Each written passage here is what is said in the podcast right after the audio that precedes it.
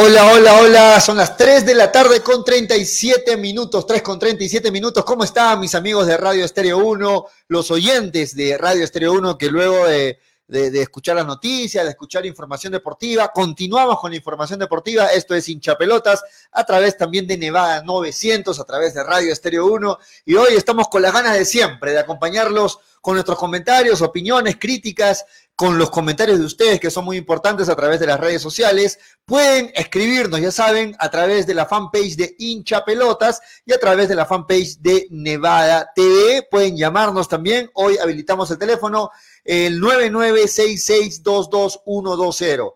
Participen del programa, que son muy importantes eh, la opinión, los puntos de vista que puedan tener ustedes. Mi nombre es Julio Fernández, les doy la bienvenida a Hincha Pelotas. En breve estamos con Daniel Arenas también, con Manolo Venegas, que hoy también debe estar con nosotros, y con Toñito González, que también se enganchan estos muchachos. Ya, ya los conocen, creo que explicarlo de ellos es ya este, eh, repetitivo y cansado, ¿no? Mientras eh, los esperamos que ya se están conectando, vamos dando la bienvenida a la gente que ya se va enganchando con, con el programa. Para, para, comentar hoy, ¿qué vamos a comentar hoy? Bueno, definitivamente tenemos que seguir comentando lo que es la presentación de los diferentes equipos en el campeonato peruano y hoy viernes tenemos que analizar también el partido de Melgar que se viene este próximo lunes. ¿ah? Este lunes, eh, un Melgar que, que bueno, eh, puede traer, se dice, entre este fin de semana y la semana que viene muchas novedades, ¿no? Muchas novedades se pueden venir. Me refiero a un posible, eh, de repente ya presentación del técnico o anuncio del nuevo técnico de Melgar.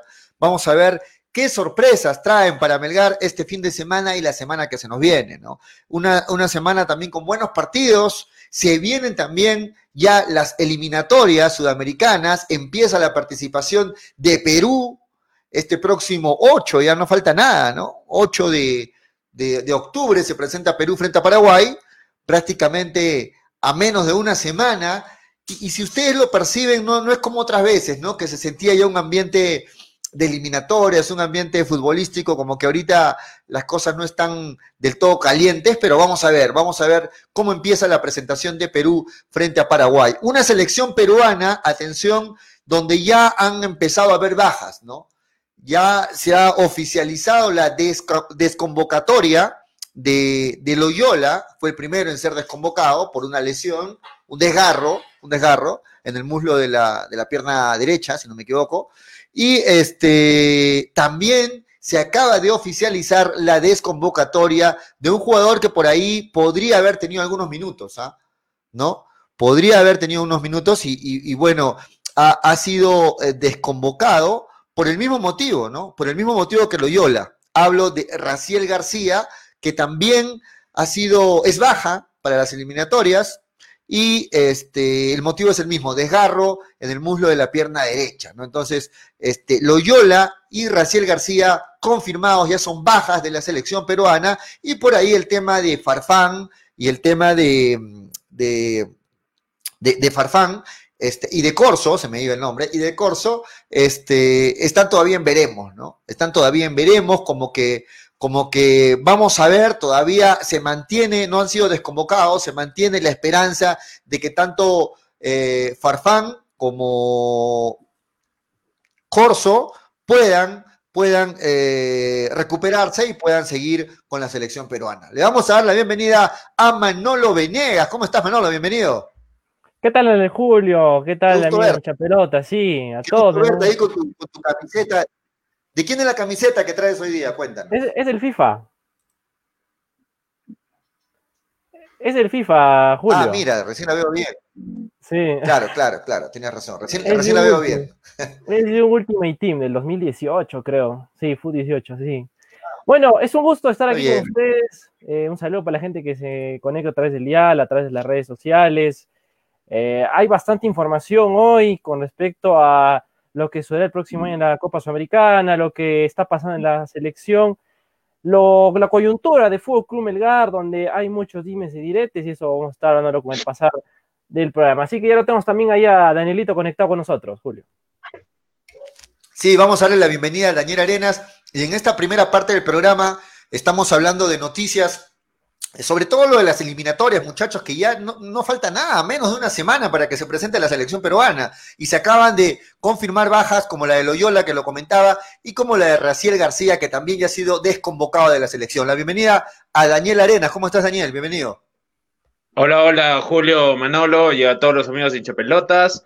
Eh, sí, bastantes novedades, eh, más enfocado también a lo que es el sorteo de la Copa Sudamericana, ¿no? Que eh, o perdón, al formato de la Copa Sudamericana que, a partir del siguiente año tendrá fases de grupos y es bastante interesante el nuevo formato. ¿ah? Ok, ok, sí, sí, hay mucho para hablar hoy y también hoy tenemos que hacer este, el análisis previo al partido porque este lunes juega Melgar. Y, y, nosotros vamos a tener el lunes programa luego del partido, así es que hoy es el último día donde podemos analizar este, lo que puede ser la presentación de Melgar este, este lunes a la una de la tarde, ¿verdad? A la una de la tarde frente a Ayacucho. Muchachos, ¿qué les parecen las, las bajas eh, de la selección peruana? Loyola, confirmado, ya no va en la selección y Raciel García hoy también se confirma desgarro en la pierna derecha, también ha sido baja y por ahí están en duda un Corso y Farfán que, que bueno, no han sido desconvocados, pero están todavía a la espera de que puedan recuperarse. ¿Qué les parece?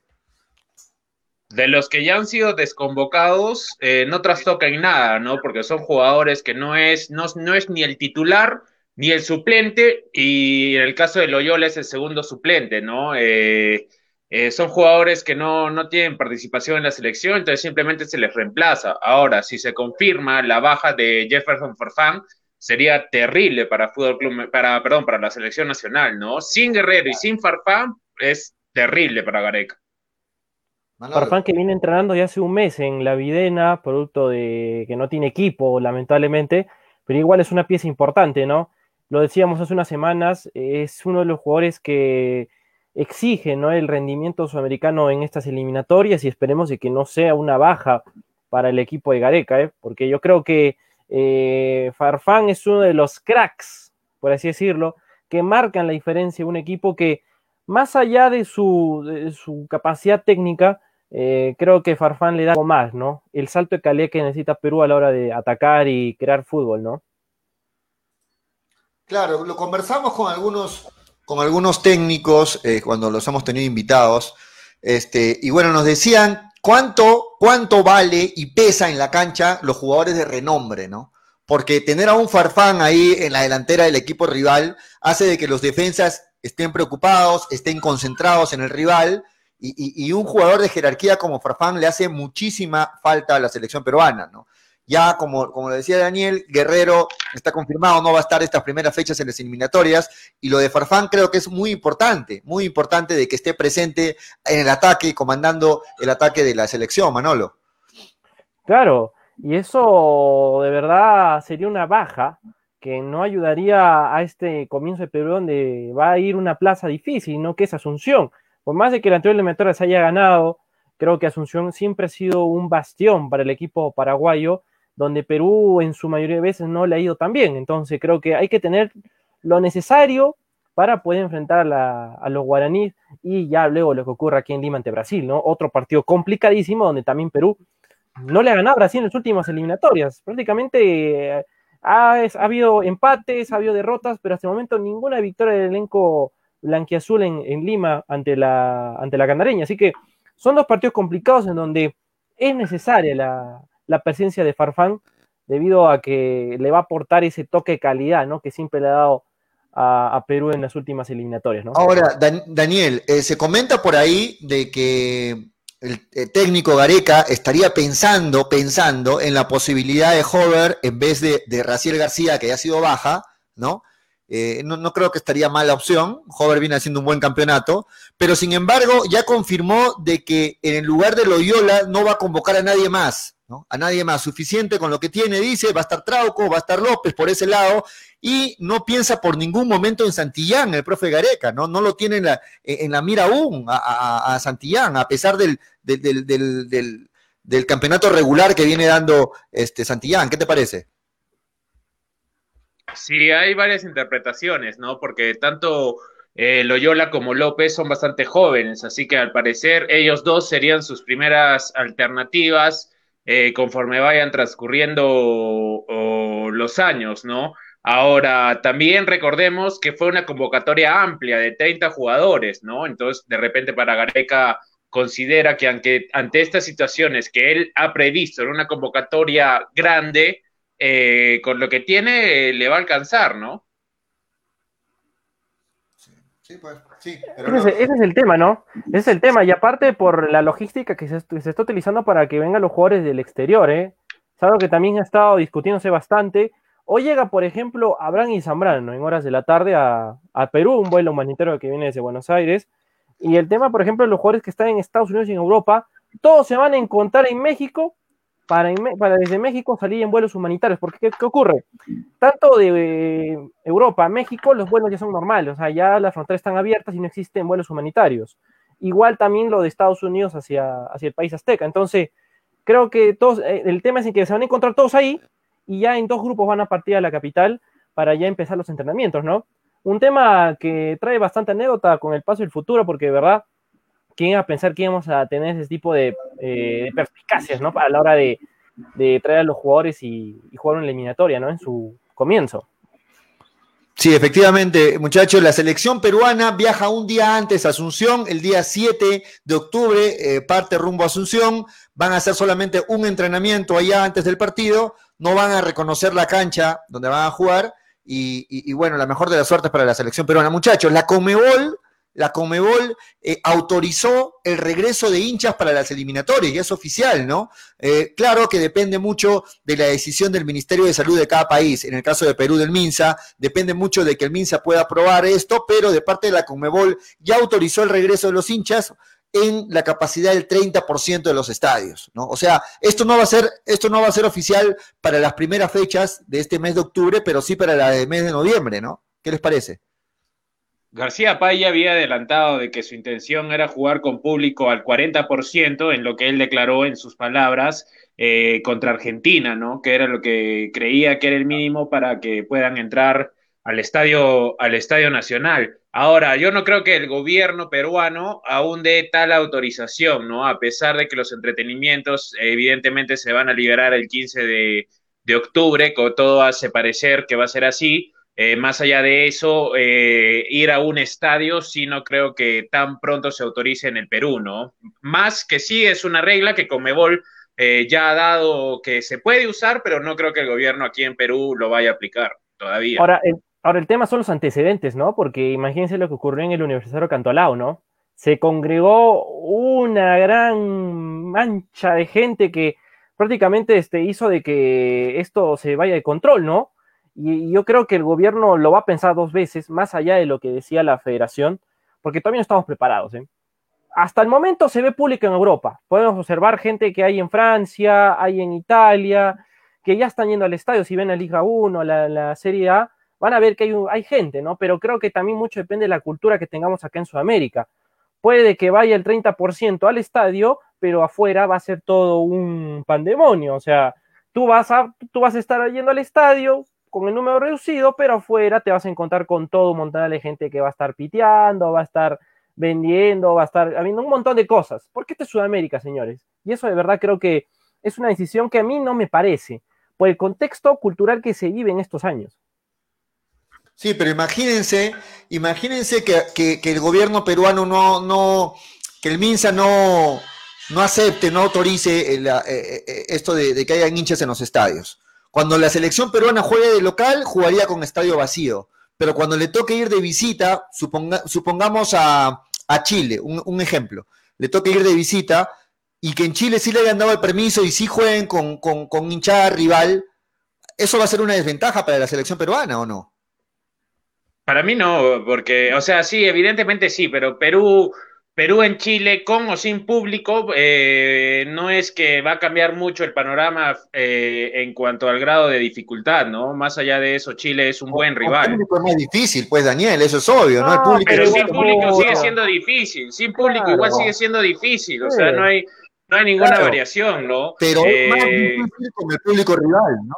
Pero Julio, o sea, es que va a ser incompleto el estado, o sea, no se siente la presión que puede sentir en, un, monumental de Ñuñoa, pues con 80 ah. mil personas ahí, pues cantando. Y van, a haber muchas prohibiciones, por ejemplo, no van a haber instrumentos porque eso es un contacto salival, o sea, prácticamente, si es que lo aprueban, porque yo dudo que muchos países lo vayan a hacer, van a ir a sentarse con su mascarilla, su, su máscara entera y, y nada más, o sea, uno, uno lejos de otro, ¿no? Igualito no es no es una presión, no es la misma, no es la misma atmósfera que otros años.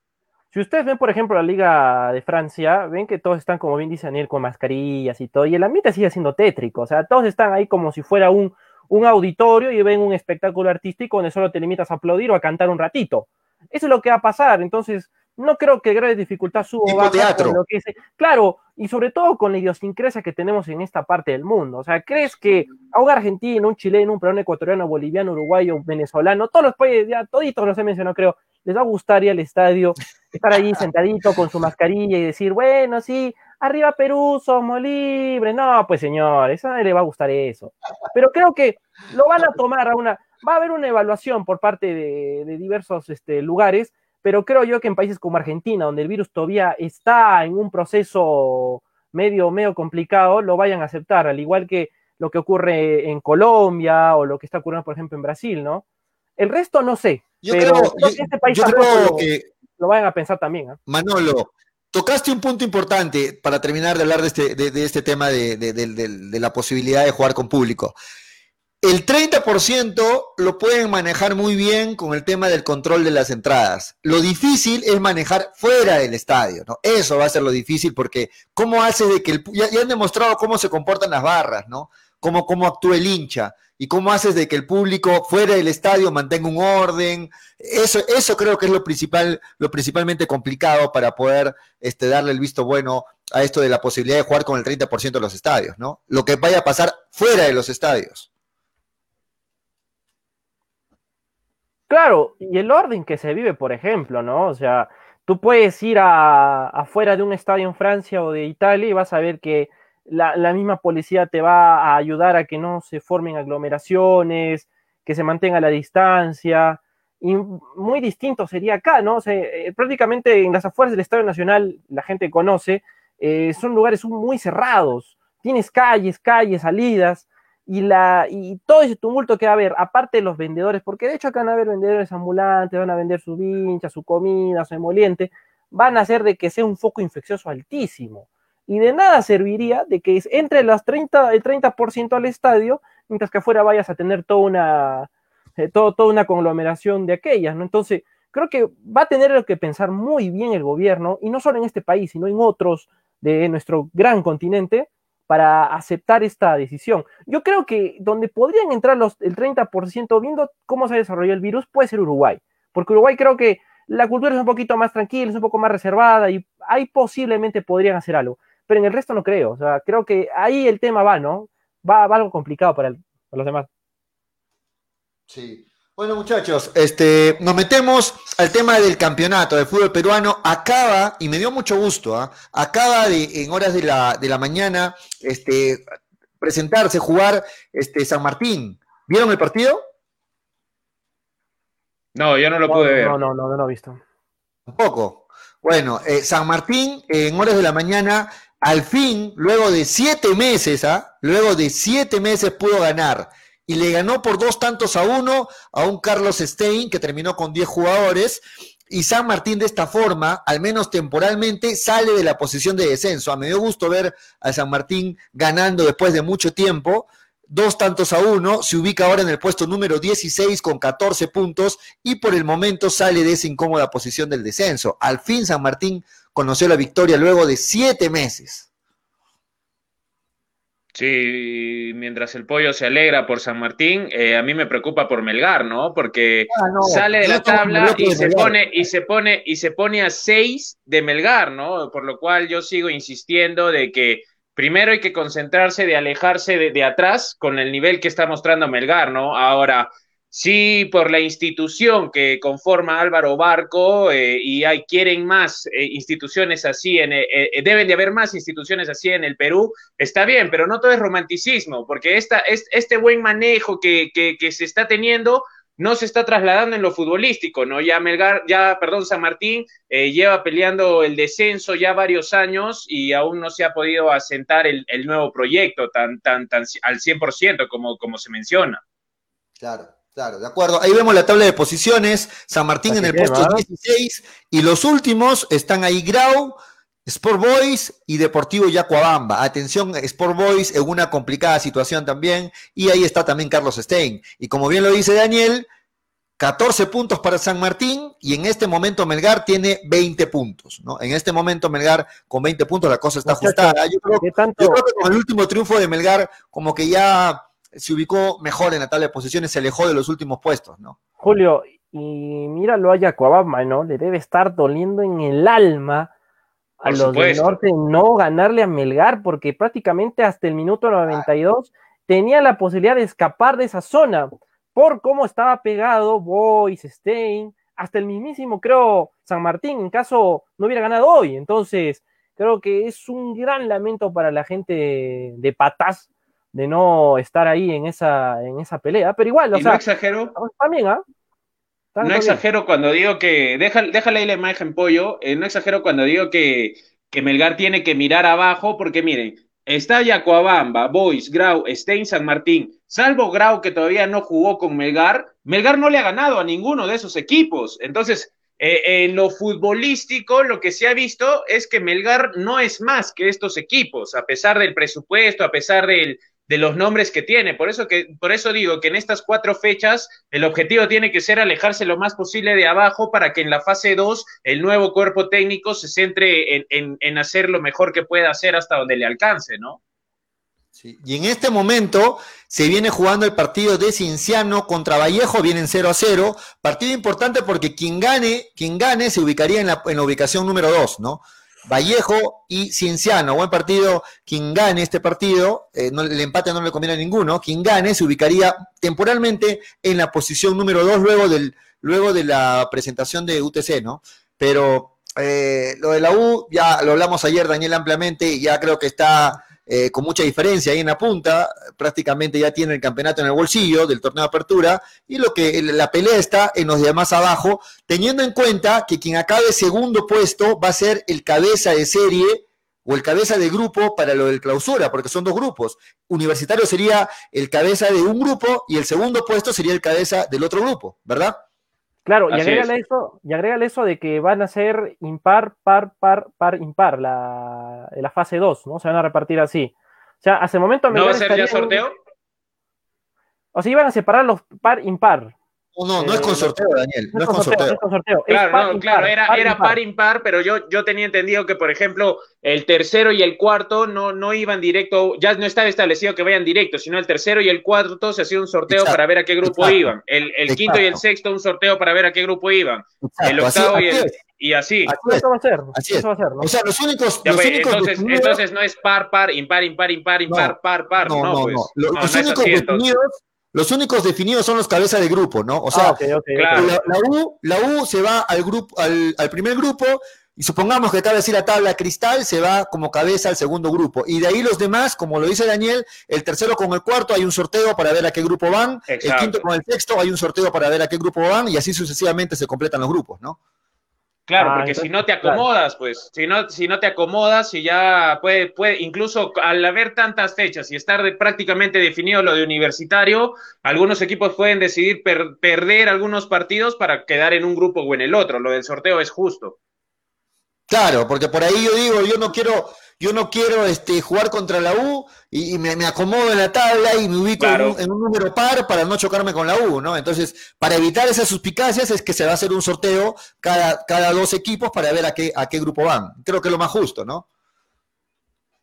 A mí también me parece que sí. Sí, pero está pegadito, ¿ah? Tanto arriba como abajo la cosa está bien pegada.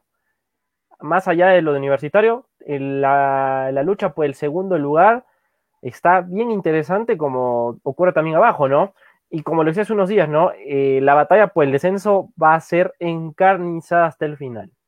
Encarnizada. Porque hay bastante igualdad en los equipos que están ahí jugando como Grau, Boy, Yacuabamba. Va a haber, va a haber, va a haber sangre ahí, ¿eh? En este momento la baja está más, más emocionante, ¿no? Porque bueno, lo de la punta ya está casi definido, pero lo de la baja en este momento está más emocionante. Vamos con algunos comentarios, muchachos, para, ver qué opina la gente. Este, hoy no, no, no, va, no va a estar con nosotros este, Toñito González, un saludo para Toño, pero bueno, voy a leer unos comentarios. Pablo Escobar nos dice, ¿cómo te gusta Manolo pegadito? Bueno, no sé a qué se refiere. Darwin Mamani dice, ¿qué fue aquí? Nacho Mache, ojo a Tejeda. Yo sí vi el partido y entró Tejeda y el equipo mejoró mucho, pero eso sí, Tejeda no puede ser titular, pero es un muy buen cambio para los últimos minutos, ¿de acuerdo? Tejeda es Messi ahora, jajaja, ja, ja, dice Nacho Mache. Este, Jan Vegaso, ¿Cuándo van a expulsar a las barras bravas que solo hacen desmanes? ¿De acuerdo? Estaríamos sin cumplir los protocolos, dice Nacho Mache. ¿Quién agrega? Tan bonito que vayan personas pero hay que a los estadios, ¿no? Pero hay que aceptar que somos Perú, con todo respeto. La mayoría de nosotros no haríamos caso. Sí, pues, sí. Jesús Dante dice, Pollo, ¿qué es cierto que las eliminatorias se jugarán con público el 30%? Sí, efectivamente, la Comebol ha autorizado, pero se espera la aprobación del MINSE en el caso de Perú. Eh, Víctor Marcos Zureta dice, la Foca Farfán a sus 35 años no creo que no creo que pese su fútbol en la selección de Lima. Renovación, pero ya. ¿Ustedes creen que Farfán ya está en caída, muchachos? ¿Ustedes creen que Farfán ya, ya no va a poder rendir lo que rendía antes?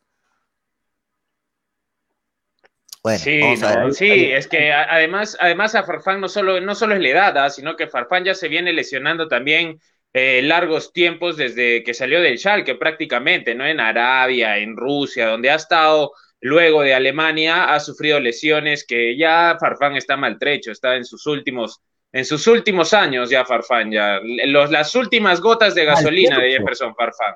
Pero igual tiene una chispa ahí. Lo calificó, ¿eh? Daniel, pero está igual, tiene, pero igual tiene una chispa ahí, tiene una chispa. No, claro, y aún así Farfán es de los mejores de la selección, o sea, en Perú no hay mucho, ¿no? En otra selección ya sería suplente, no, no, no, no, no, no tengo ni dudas, pero en esta, en, en Perú donde no nos sobra nada, Farfán es importantísimo, aún así. A lo que voy es que su, por ejemplo, si Farfán podría jugar tres años más en condiciones normales, yo creo que se va a ver mucho el desgaste eh, año a año que Perú vaya vaya jugando las eliminatorias, ya se va a ver cada vez más fuerte la edad.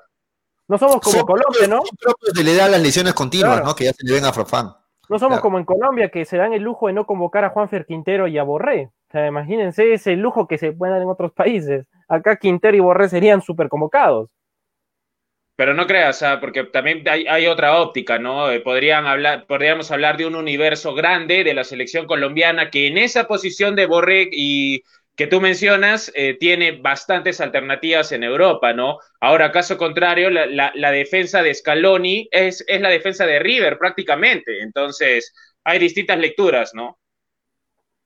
Claro, pero en esa zona, ¿no? Con Farfán es como que lo seguimos todavía dándole, dándole recorrido y es lo que hay, ¿no? Pero igual sigue demostrando que es un jugador eh, que tiene un nivel para lo que requiere una competencia continental pero lamentable que nuestros dos mejores jugadores ya estén en el final de sus carreras, ¿no? Hablo de Guerrero y Farfán, ¿no? Con 35 años aproximadamente cada uno. Eh, lamentable que los mejores jugadores, nuestros crack, están prácticamente despidiéndose, si no es este año, yo creo que el próximo año máximo desde el fútbol, ¿no? eso es un punto muy lamentable. Lo hace más dramático el tema de que no haya reemplazante, ¿no? Porque mientras no aparezca otro que, que, vaya a ser el futuro de la selección en, en, la, en la delantera, lo de Paolo Guerrero, mientras más se acerque su retiro, va a doler más, porque no, no, hay, no hay nadie en esa, en esa, en esa posición. Entonces, también dramatiza mucho que no haya aparecido otro chico que pueda que ser la esperanza, ¿no? Cuando se fue Pizarro, automáticamente todos pusieron el foco en Paolo Guerrero y Paolo Guerrero tomó una decisión importante que es irse a Brasil, se reinventó y, fue súper importante para, la selección, ¿no? Pero en estos momentos Paolo Guerrero ya se va y no, no, hay, no hay de quién puedas decir absolutamente lo mismo, ¿no? No lo vas a decir de, eh, de Raúl Ruiz Díaz ni de Jordi Reina, que está comprobado que en la selección están más lejos del rendimiento de Guerrero, ¿no? Y no hay nadie del que puedas decir eso. Sí, de acuerdo, de acuerdo. Muchachos, estaba analizando más noticias así sueltas y algo que se veía venir, ¿no? Y algo que nadie entiende, pero se dio. Hablo que en Alianza Lima se acaba de confirmar de que Cristian Zúñiga, el colombiano, regresaría a Panamá tras no rendir con la blanquiazul. Creo que ya era, era visto, cantado que iba a pasar eso, un, un, colombiano que, que, jugó muy poco y que no sé cómo puede ocupar un cupo internacional en un equipo como Alianza, ¿no? Muy bajo el rendimiento del colombiano. Es una perla más del fondo blanquiazul, ¿no? Una perla más de lo que hizo este año ese bendito fondo que hace alusión, ¿no? A su, a su, a su al nombre, ¿no? Fondo blanquiazul. Lo mandó al fondo al equipo de Alianza Lima. Un ah, colombiano, claro, porque si te das cuenta, eh, los cohetes que se le reventaron a Zúñiga, me acuerdo que Zúñiga decía, no, es el mejor jugador de Panamá, que para qué traen argentinos si Zúñiga es el mejor de... Pero si tú, pero si tú decías que, que, Panamá es una potencia y, y, Zúñiga efectivamente era goleador en Panamá, por lo cual es, eh, eh, bajo tu criterio de que Panamá es una potencia en el fútbol, era un excelente refuerzo, era un excelente refuerzo. Panamá, Panamá es una isla en selección a lo que está pasando, por ejemplo, en su, en su, en su torneo local como ocurre en muchos países y sobre todo acá también, ¿no? El fútbol peruano no es una isla, lo que ocurre en su selección. Y lo que pasa con Zúñiga es que prácticamente no se, no, no se acostumbró a un fútbol que de verdad no, no, no le ayudó nada. O sea, si, ustedes lo ven a, Cristian Zúñiga, eh, no se acoplaba al ritmo de Alianza, no tenía un, un timing necesario, se para tropezando en el campo de juego, literal fue un paquete, se podría decir, ¿no? Pero si no vamos a esa comparación, Daniel, creo que existe, ¿no? Una isla entre selección y liga. Así que. La realidad es que Panamá no es, pues, una, no, Panamá no tiene una liga competitiva ni tampoco tiene una selección competitiva, Manolo. Es una potencia Panamá en CONCACAF pero, pero muchachos, lo único, bueno, lo, único bueno que hizo Zúñiga fue el baile que tuvo en la presentación en Alianza Lima, ¿no? Y por ahí que se le miraba pues este un buen estado físico, pero de ahí técnicamente como jugador nunca rindió ni siquiera 10 minutos en Alianza Lima. O sea, es impresentable eh, eh, un jugador es malísimo. del nivel de es muy bajo. Lo de, lo de, Zúñiga es bastante, bastante, bastante eh, llamativo eh, no sé, yo no recuerdo cuándo fue la última vez que llegó un extranjero que, no haya marcado goles o haya producido tan poco como, como Zúñiga, tan cuestionado, ¿no? En la delantera. ¿ah? Eh, ¿Cómo? Pino, el universitario, en el 2016. Paquetazo Pino, ¿ah? quizás, Pino, claro, claro, claro, quizás Pino. ¿Qué, ¿Qué, más? O sea, son raros los casos, ¿no? Pero en todo caso, Pino, pues Manolo venía con, con, digamos, en currículum mejor, ¿no? Porque había jugado en Francia, era un jugador retirado, que lo sacaron del retiro en cambio, el otro venía ya de una liga menos competitiva, aunque Manolo dice que es potencia en la CONCACAF, yo digo que no lo es de ninguna manera. Y, Zúñiga, Zúñiga, viene y no rinde, ¿no? No rinde simplemente. Y es, es bastante lamentable lo que, lo que sucedió en esa, en esa contratación. Un, como dice Manolo, una más del fondo blanquiazul, ¿no? Sí, yo, yo, no, yo no creo que, que Zúñiga sea un claro, un claro representante del cual podamos guiarnos del nivel de Panamá. Tampoco no hay que ser injustos. No, no, no, no. Yo creo que es goleador allá. Yo creo que Zúñiga es ¿no? Zúñiga, es, que, no, es que entiende, Daniel, es una isla el fútbol que se juega en su liga a lo que se juega en la selección, porque Panamá está ido a mundiales sub-20, sub-17. ¿Cómo te justifica entonces? O sea, ahora, ahora Panamá es talla mundial en sub-20, exporta, vende, vende como, vende como palomitas de maíz en el cine. No, estoy hablando, no estoy hablando que exporta, sino que clasifiquen con caca. Pero una, una, una potencia en sub-20 tiene que exportar. Si no tiene, si, si no tiene una liga base, ¿dónde se, se, desarrolla? Pero, pero, clasifican a los mundiales, o sea, a los mundiales de menores. O sea, yo no te estoy diciendo, mira los antecedentes que tiene ese país. En CONCACAF, por eso. En, en CONCACAF, en CONCACAF. de sus, de sus eliminatorias, pues, Manolo, ¿no? Eso claro, por eso, a eso, claro, pero a, nivel mundial no es, pues, Panamá. Obviamente, no es, Panamá no es potencia a nivel mundial, imposible, ¿no? Pero en su confederación sí, porque le enfrenta a Costa Rica, Honduras, a México, Estados Unidos. ¿Cómo, cómo, cómo no ha estado todo yo para recordar eso? Ahora Panamá, pues, potencia en sub-20, vende, vende jugadores como canchita en el cine, pues. No, me has entendido mal, Daniel. Claro, me has entendido mal, Daniel. O sea, Panamá va a mundiales, sub-20, sub-17, pero de que exporte así como cualquier país grande, no. Pues, o sea, solo porque clasifica en su confederación y eso lo hace competitivo en su confederación, vaga la redundancia. Está bien, está bien, está bien. Ahí no, no pasa, para, ¿no? para el tema, sí, es lamentable, ¿no? Y sobre todo también, este, Manolo Pollo, porque eh, ante la decisión de la partida de Rodríguez y Balboa y de traer al chileno Rubio, que no ha cumplido prácticamente eh, los dos que traes, que deberían ser mejores que el, que el resto, no rinden, este, evidencia las malas decisiones y lo mal que está Alianza Lima, ¿no? Claro, y además, si te das cuenta, eh, Salas se queda sin, sin mando, ¿no? Eh, prácticamente llega un equipo en el cual lo han, lo han desbaratado totalmente.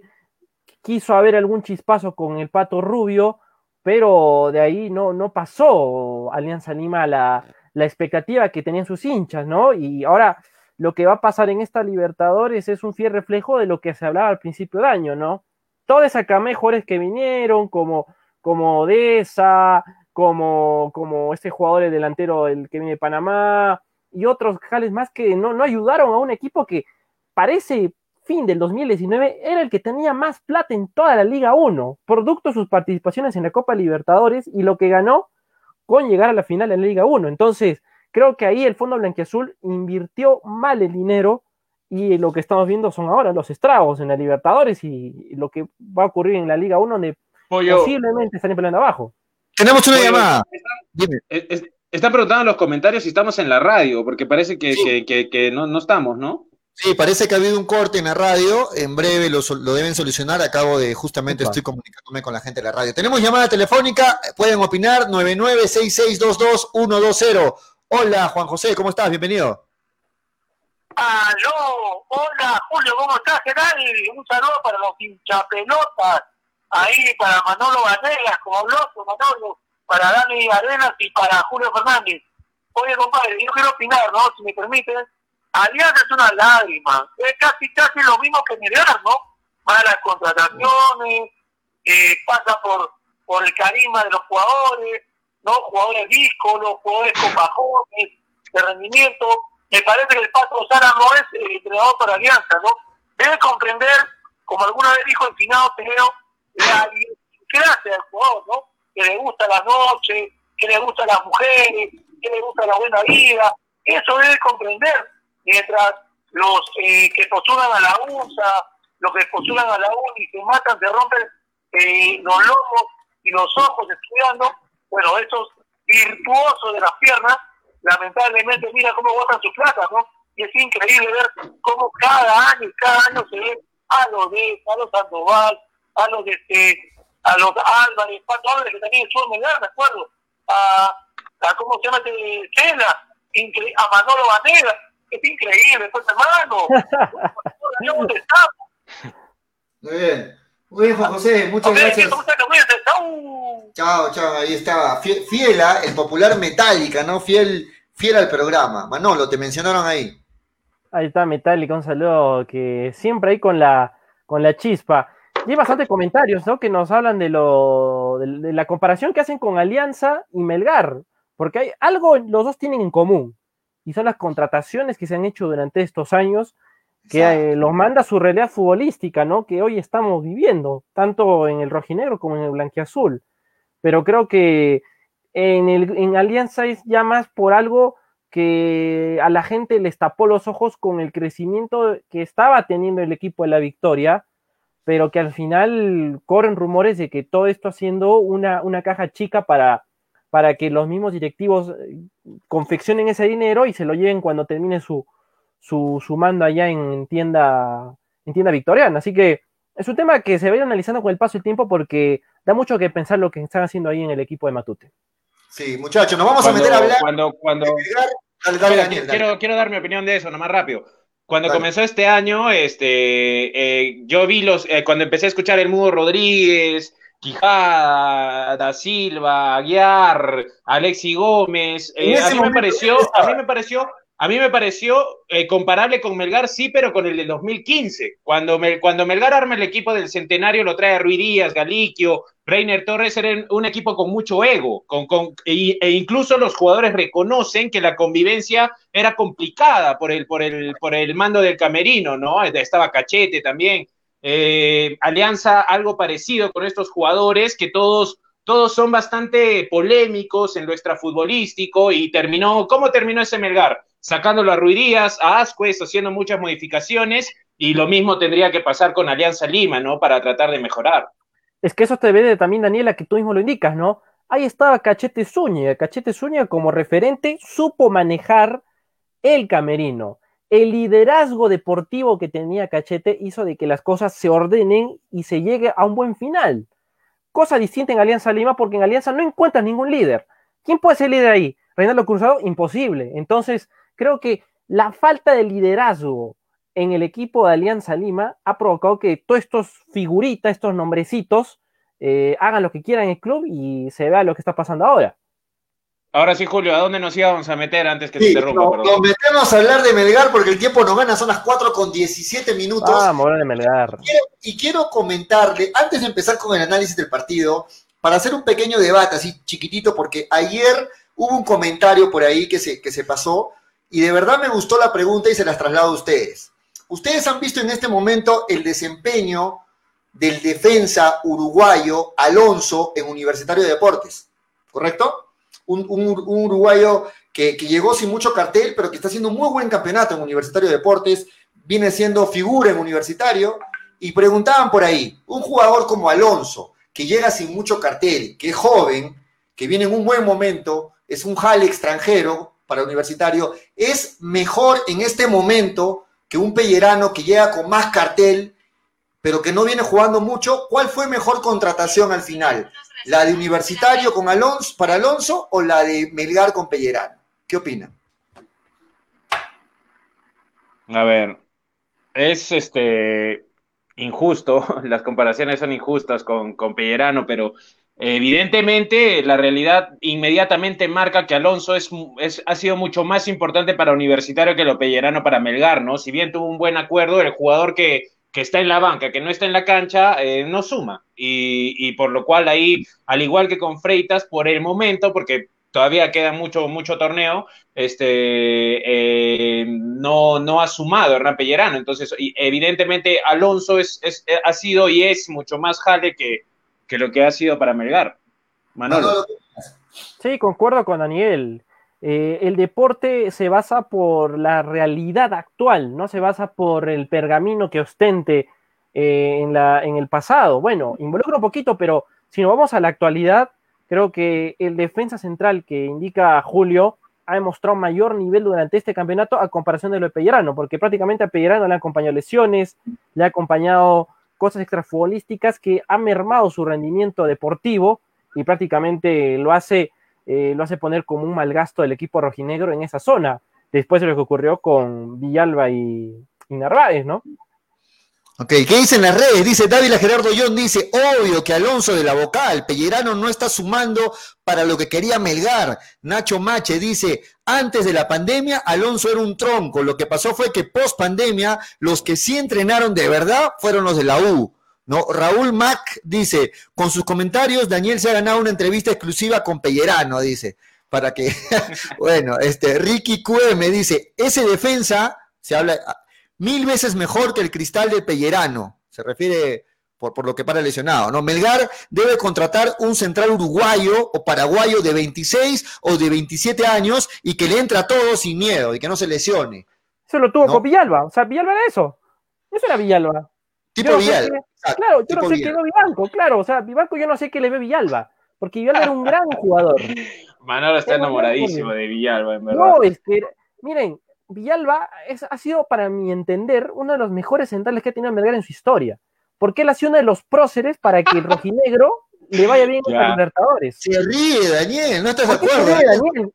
Daniel, no, no, algunos videos. Mira lo que hizo Villalba en Barranquilla, en Santiago, lo que hizo en Venezuela. O sea, ahí se ve las cosas. No, no, no, sí, está bien, está bien. Además, Manolo, que la estadística respalda a Villalba y a tu comentario, porque nunca una defensa se mantuvo invicta en Copa Libertadores, por ejemplo, hasta ese punto, punto para Melgar, pero de los mejores defensas de la historia extranjeros, a ver, eh, para ti, ¿quién es mejor? ¿Lampros con Togianis, que fue campeón en el 2015, o en ese momento, o, David Villalba el año pasado? Creo que a Lampros con Togianis me ha faltado verlo a nivel internacional. Ha faltado verlo un poco más a nivel internacional porque, si bien es cierto, estuvo en la defensa que campeonó en 2015. Creo que ambos tienen lo suyo, pero creo que en, el, fútbol que se ha visto, creo que están en igualdad de condiciones, pero en algo uno puede ser mayor que el otro, en algo, en algo. ¿Sabes qué pasa, Manolo, también? Pero en algo qué pasa? habría que ver la conferencia cuando en una Libertadores. Es, muy interesante, es muy interesante este tema, porque ¿sabes qué pasa? También Melgar ha empezado, digamos, a tener recursos para jalar muy buenos centrales a partir del 2014, ¿no? O sea, los anteriores eran extranjeros que eran económicos en el mercado internacional. O sea, por, por, ejemplo, si ya lo comparas a Villalba con el Pelado Díaz, por ejemplo, Villalba, Villalba es mejor, ¿no? Aunque también a lo largo de la historia Melgar ha tenido extranjeros buenos, como Martín Arriola, por ejemplo. Martín Arriola era, era, era, era, un, era un, muy buen, un muy buen central, ¿no? Que pasó por Melgar, mejor que Villalba, a mi entender. Mm, bueno, lo cierto, muchachos, lo cierto, es que, lo cierto es, muchachos, que en, en, en, muchos equipos a nivel, a nivel mundial buscan para sus, sus, volantes de contención o para sus centrales, jugadores uruguayos o paraguayos que se sabe que son muy aguerridos, que le meten mucho punche, que son pura sangre, ¿no? E, esa gente es la que normalmente se busca y creo que ahí de repente debió apuntar a ese mercado Melgar, ¿no? En zona, en zona defensiva sí me gustaría un uruguayo, la verdad. ¿ah? En el medio también, medio, medio centro y defensa me gustarían me gustaría algún uruguayo. Lo que pasa es que el central, a ver, eh, puede ser argentino porque el, que tiene que, el que tiene que tener condiciones netas de marca es el volante de marca, eh, valga la redundancia. El central puede, puede, puede, digamos, sopesar algunas deficiencias con una buena salida, con un buen timing, con saber ubicarse atrás, con ser una voz de mando. Entonces, el, central argentino también es, es, es, es eh, podría ser equiparable al uruguayo, ¿ah? pero en el medio, en el medio medio, sí, sí, sí me gustan los uruguayos más que cualquiera, más que cualquiera. y también la personalidad, ¿ah? porque para ser central tienes, tienes que ser temperamental, tienes que pensar con la cabeza fría, tienes que ir a pelear la pelota y luchar para poder eh, encarar bien al delantero y salir jugando, ¿no? Eso eh, por ejemplo, lo que le faltaba a Narváez era tener un poco más de cabeza fría, porque Narváez tenía todo. Era ágil, era, era, era, era duro a la hora de marcar, pero le faltaba un poco más de cabeza para tener estabilidad emocional dentro del campo de juego Narváez, y poder ganar más. Narváez, no sé si tú estuviste, Manolo, en esa conferencia cuando un, un colega le, le preguntó a Narváez si siempre había sido así de loco. Y Narváez le dijo, antes era peor, le dijo. estoy centrado ahora, estoy centrándome, le dijo. No, pero el Narváez, el Narváez, el Narváez, antes que venga a Melgar, tuvo también pasos internacionales. Jugó con Deportivo Cuenca, jugó Libertadores, con Emelec de Guayaquil también jugó Libertadores Sudamericana. Y creo que eso, eso también le ayudó un poco a ganar esa, esa estabilidad emocional, pero le faltaba un poco más para consolidarse como un central pero, muchachos, lo tenía todo, lo tenía. Como de la forma como se fue Narváez, sobre todo Narváez y también Villalba, ¿hay posibilidades de que puedan en algún momento pensarse nuevamente en ellos y que ellos, y que ellos sobre todo quieran regresar a Melgar? ¿Ustedes lo ven así, de la forma como se trató y cómo se fue Narváez? Yo creo que no, porque Melgar, eh, si es que mantiene el presupuesto y, como digo, no al otro año pueden haber muchos cambios, y, se siguen consiguiendo auspiciadores. Hay bastantes temas involucrados, ¿no? Pero yo creo que Melgar ya estaría en condiciones de, contratar eh, unos mejores defensas de lo que fueron John Narváez y, David Villalba. Además, Narváez, su, presente ahorita es Tolima, ¿no? Entonces de ahí, de ahí no lo vas a traer. Justamente Hernán Torres se lo lleva a, a Tolima, ¿no? Y David Villalba en estos momentos está sin equipo. Entonces, hay bastantes cosas para, analizar, pero yo, yo sinceramente yo creo que Melgar podría, si viene un técnico serio de que, va a reestructurar en lo futbolístico, puede conseguir mejores centrales. Lo de, lo de Villalba es injusto porque Villalba eh, iba a jugar en el Delfín de Ecuador y tenía asegurado partidos también de Libertadores. Ahora está jugando el Delfín contra Santos, contra Defensa y Justicia, pero lamentablemente no le gustó al técnico. Diez días estuvo. sí, estuvo 10 días allá en Manta y lamentablemente pues Villalba a gusto del entrenador se tuvo que ir a, Paraguay, ¿no? Y bueno, estar ahí esperando algún lo raro, lo raro es que regresó al general Díaz, que es, el dueño, de su, carta pase. Exacto, el general Díaz, y tampoco quedó. Entonces, algo, algo, raro pasó ahí con, con, David Villalba en lo futbolístico. Claro, es bien complicado. Vamos a meternos entonces ahora sí al presente de Melgar. Hablemos de lo que podría significar, lo que podría ser este, este partido que se viene el lunes frente a Ayacucho FC, un partido complicado, frente a un Ayacucho que no viene bien, pero que también necesita los puntos. ¿Cómo lo ven ustedes este partido de lunes a la una de la tarde? ¿Quién quiere empezar, Daniel o, Manolo? Dale, Daniel, dale, Daniel, dale, dale, te escuchamos. No, dale, dale, Manolito. No, no, te escuch... ah, bueno, ya. Eh, bueno, si No, este, ¿Cómo lo ves el partido? ¿Tú, crees de que, de que, Melgar, como viene jugando, lo que viste frente eh, en el último partido de, de, Melgar, crees que pueda obtener los tres puntos este lunes? ¿Lo ves así? ¿Que pueda sumar un resultado positivo? el partido de ayer eh, fue mucho más de lo mismo para, para Melgar. Eh, el equipo no tenía personalidad, no se está cimentando una idea de juego. Y creo que aquí el problema ya no era solo el DT, sino también los jugadores. A eso también se le suma la, inestabilidad que existe en la defensa. Ayer Pablo Miguel se tuvo que repartir en cuatro ante un Neumostier que no podía este, tener un, ritmo adecuado. Ayer Valera lo tuvo como, como cualquier cosa, el pobre Alec. Y eso fue una muestra. sí, y eso fue una muestra de que el equipo eh, no, no estaba todavía llegando a esa química que se pensó que iba a obtenerla después del duelo ante Cantolao pero yo de verdad lo voy a seguir diciendo con este plantel y con estos jugadores que tienen para dar mucho más, eh, es una moneda al aire lo que vaya a pasar con Ayacucho, porque Ayacucho es un equipo que ha estado haciendo buenos duelos, es un equipo que ha sabido jugarle tú a tú durante esta Liga 1 y por lo visto creo que Marco Valencia debería, debería poner algo más de mano dura, ¿no? mano dura a la hora de querer eh, ordenar el sistema ofensivo. Pero ¿qué mano dura puedes tener, Manolo, si lo pones de titular al Churrito y Nostroza? ¿Qué, qué, más, qué, mano dura puede representar usted eh, en ese camerino?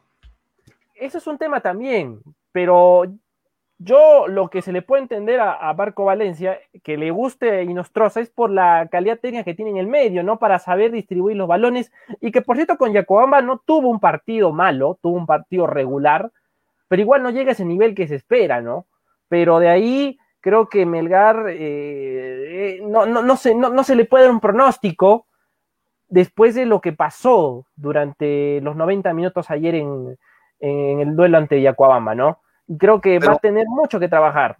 Muchachos, yo, yo les quiero dar una opinión, a ver, para escucharlo de ella, Daniel. Luego de que se saca de la cabeza al, profe Bustos y que toma el mando este, del equipo el profe Valencia, eh, el partido que enfrentó este, Melgar fue a, se, me fue en este momento, ¿cuál fue su anterior partido antes de Yacuabamba? Alianza Universidad de Huánuco. Exacto, Alianza Universidad. Si, si bien logra sacar los tres puntos Melgar, yo creo que eh, prácticamente es porque el rival juega con nueve hombres y no porque Melgar mostró una, una mejor versión en realidad. Para mi punto de ver, cuando vi el partido, vi un Melgar que cuando estaban en igualdad de condiciones no era superior a Alianza Universidad. Cuando Alianza Universidad se queda con nueve hombres es cuando Melgar recién puede mostrar su superioridad y ahí nada más porque vimos que en el último minuto logra ganar el partido. Sin embargo, este fue un resultado de repente engañoso para los hinchas que por ahí se tranquilizaron y por ahí dijeron, este, bueno, ahora sí, con el profe Valencia el equipo mejoró y ahora sí vámonos para arriba. Pero sin embargo, en el siguiente partido, el de ayer, se vuelve a ver el mismo Melgar, que 11 contra 11 no llega a hacerle daño, al contrario, ante Yacuabamba, ante el Colero, venía perdiendo. O sea, ¿ustedes vieron de verdad mejoría en el partido contra Yacuabamba?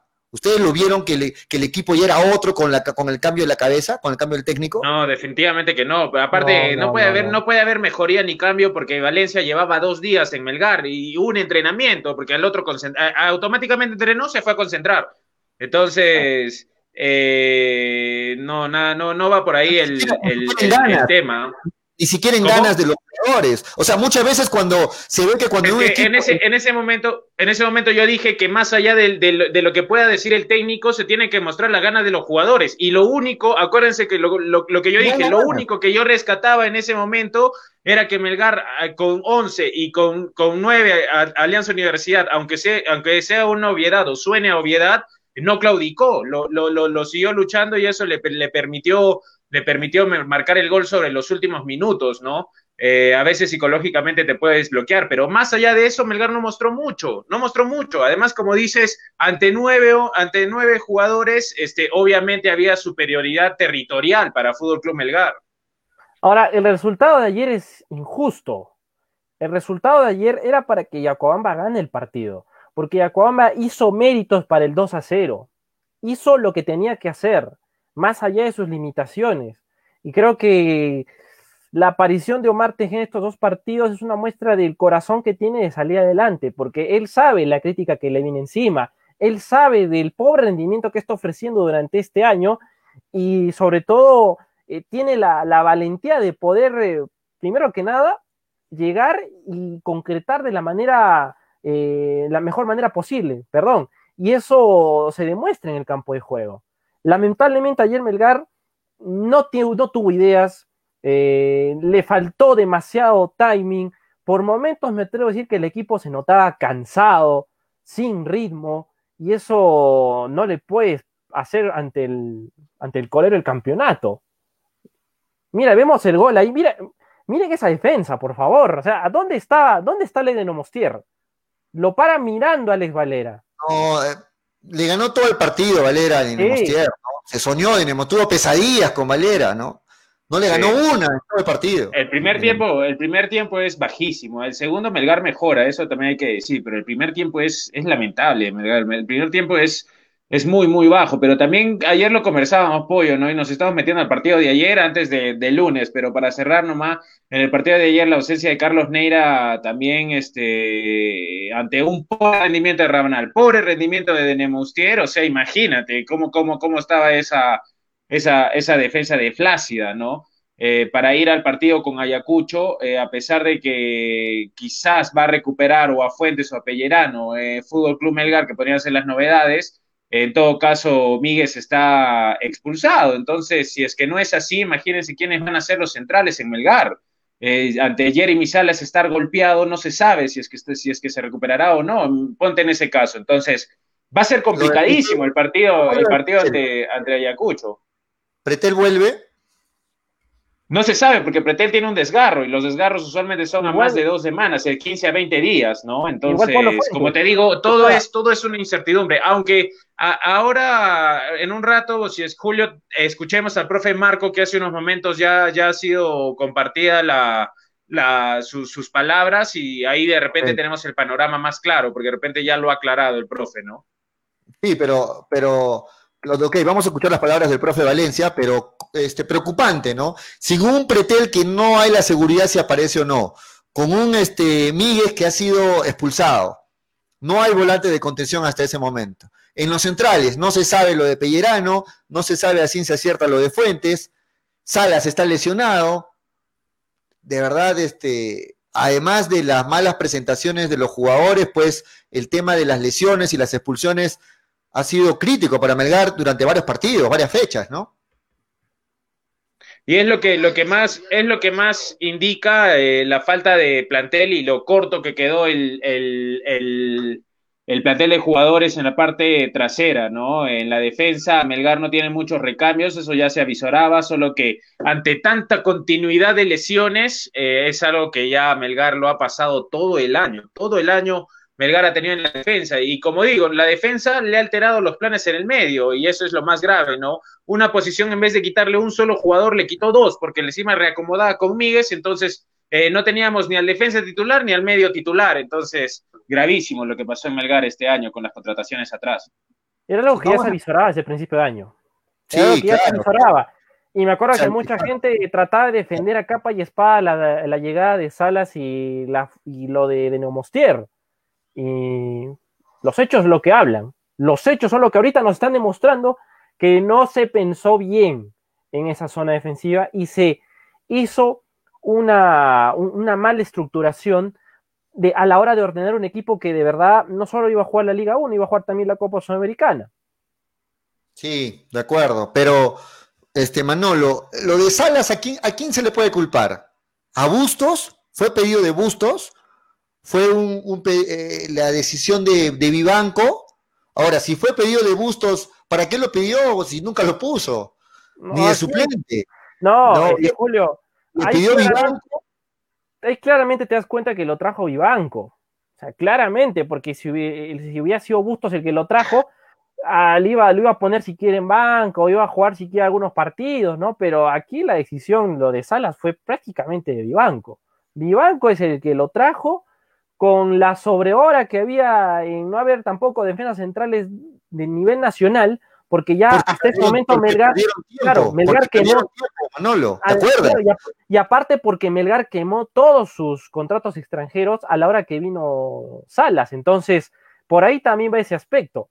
Y creo que en esa culpa la tiene estrictamente el señor Ibanco. Bueno, lo que yo sí tendría que resaltar, muchachos, es que si desde, recuerdo desde que hemos empezado el programa, que ya estamos en año y medio más o menos al aire, este, cuando ha habido tiempo de contrataciones, cuando el mercado de pases ha estado abierto, siempre Melgar ha sido lento en sus reacciones y para contratar, ¿no? O sea, por ahí teníamos a un Freddy Cano, saludos para Freddy, que, que, defendía capa y espada a Melgar y decía, no, Melgar está trabajando en silencio, se está tomando un tiempo para contratar bien. Y nosotros decíamos, ah, bueno, entonces Melgar va a tener una buena contratación, va, va a ser buenos jales. Y de ahí nos dábamos con la sorpresa de que lo contrató a Salas y decían, bueno, ya no tuvimos opciones en el mercado. Entonces, ¿qué pasó? ¿Estaban trabajando en silencio o no estaban trabajando a tiempo? Julio, nos no, estaban, trabajando en, estaban trabajando en silencio, pero evidentemente las, las, decisiones que se tomaron en silencio no fueron las, las positivas, ¿no? O sea, si tú vas a trabajar en, en silencio, para traer a Bernardo Cuesta, para traer a, Omar Fernández, por ejemplo, ¿no? Ahí, trabaja muy bien, ¿no? Para traer a Daniel Arce, muy bien. Ahora, si tú trabajas en silencio para traer a Daulin Leudo el año pasado, porque en su primera etapa anduvo más o menos, anduvo bien, eh, para traer a Daulin Leudo el año pasado, para traer a Omar Tejeda este año, para traer a Diego, Diego Estrada, mejor no trabajes en silencio. Entonces, es bastante, es bastante injusto porque este año sí, sí se decidieron mal muchas cosas. Entonces, eso agrava mucho la situación de, de, Fútbol Club Melgar. Ahora, si tú me preguntas si para mí está bien que, trabajen así como están trabajando, para mí sí, porque demuestra profesionalismo, ¿no? Que, que si, si, si, van a armar un, un, buen equipo, que trabajen en silencio, si esa es su política. está bien, Daniel, pero a ver, si, si yo este, no trabajo, si yo soy, si yo no trabajo, yo te puedo decir para justificar porque no hay pruebas. ¿Sabes qué, Daniel Manolo? Yo estoy trabajando calladito, en silencio.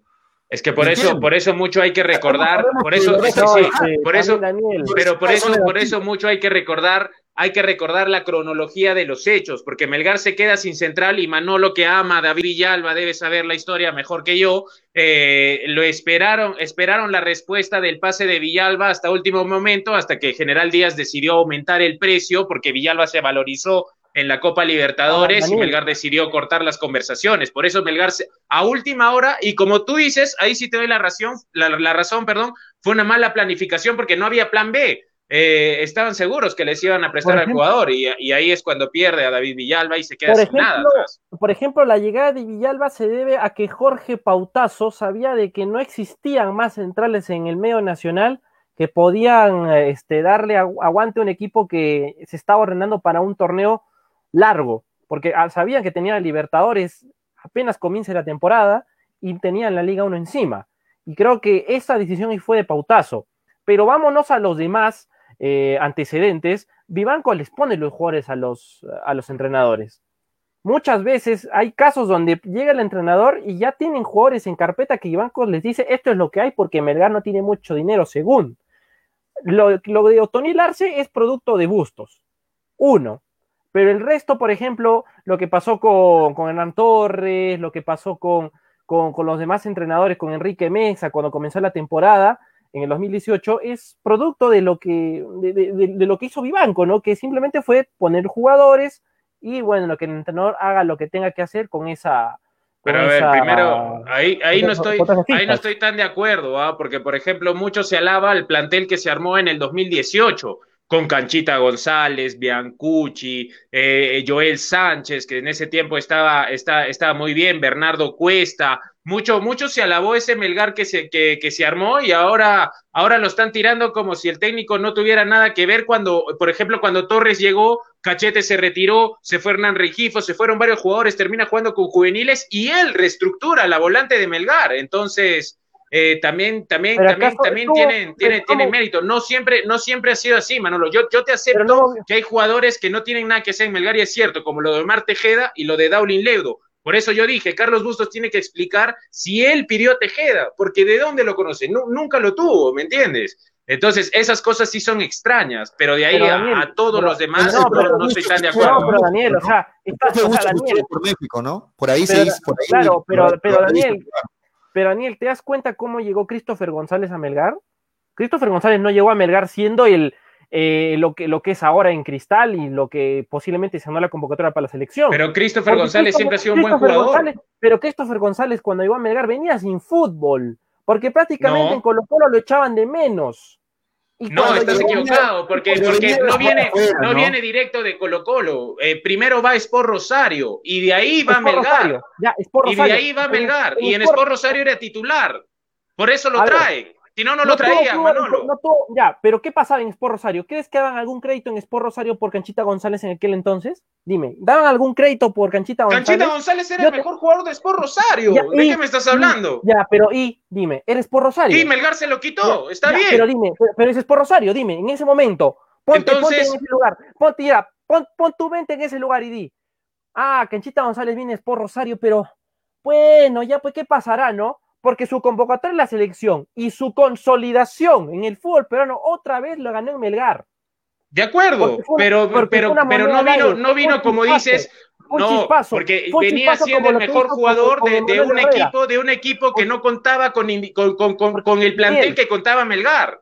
Un chispazo como lo que hizo con Emanuel Herrera. Emanuel Herrera vino acá sin tener fútbol. ¿Y qué pasó acá?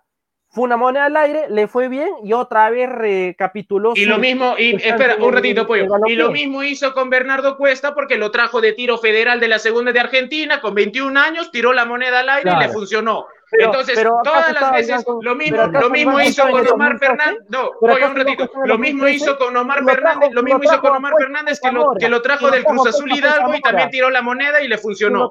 Entonces, o sea, cada, contratación, cada contratación buena va a ser una moneda al aire. No, hay, hay, hay, hay, hay, hay, hay, bastantes situaciones que también son méritos del entrenador que, que, que le da el ok. Exacto, ahí eso es lo que iba si nosotros vamos a decir que estos, estos hablamos de, Cuesta, de, Omar Fernández, fueron aciertos más que todo de Reynoso, ¿no? Que fue el, que, el que aprobó, el que conocía, más, más, de Reynoso que de Ahí hablaba, ahí sí, ahí había contacto.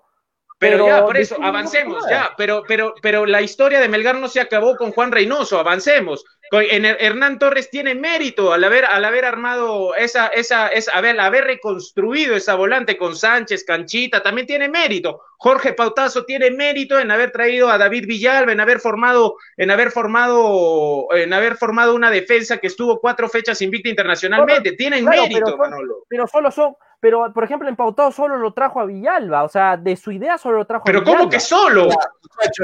Ok, y el mérito de muchos dicen, lo único bueno, lo único bueno de Ocela, muchos dicen que fue traerlo a, Amoroso, por ahí, he escuchado muchas veces esa frase. El mérito de Bustos, ¿cuál fue? ¿Traerlo a Míguez? No, traerlo a, Daniel y esto, ah, y esto, porque como, como ayer un, un, un, un hincha decía, la valla que dejó Bernardo Cuesta es bastante alta, ¿no? Claro, eso sí, es un goleador, le, hace, le, hace, le hace mucha falta al equipo, ¿no? Pero igual sigo diciendo, o sea, fue una moneda al aire que gracias a los entrenadores pudieron potenciar su juego. Ahí sí te doy la razón, Daniel. Pero al principio era una moneda al aire, o sea, no me vas a dejar, no me, no, me vas a mentir a mí.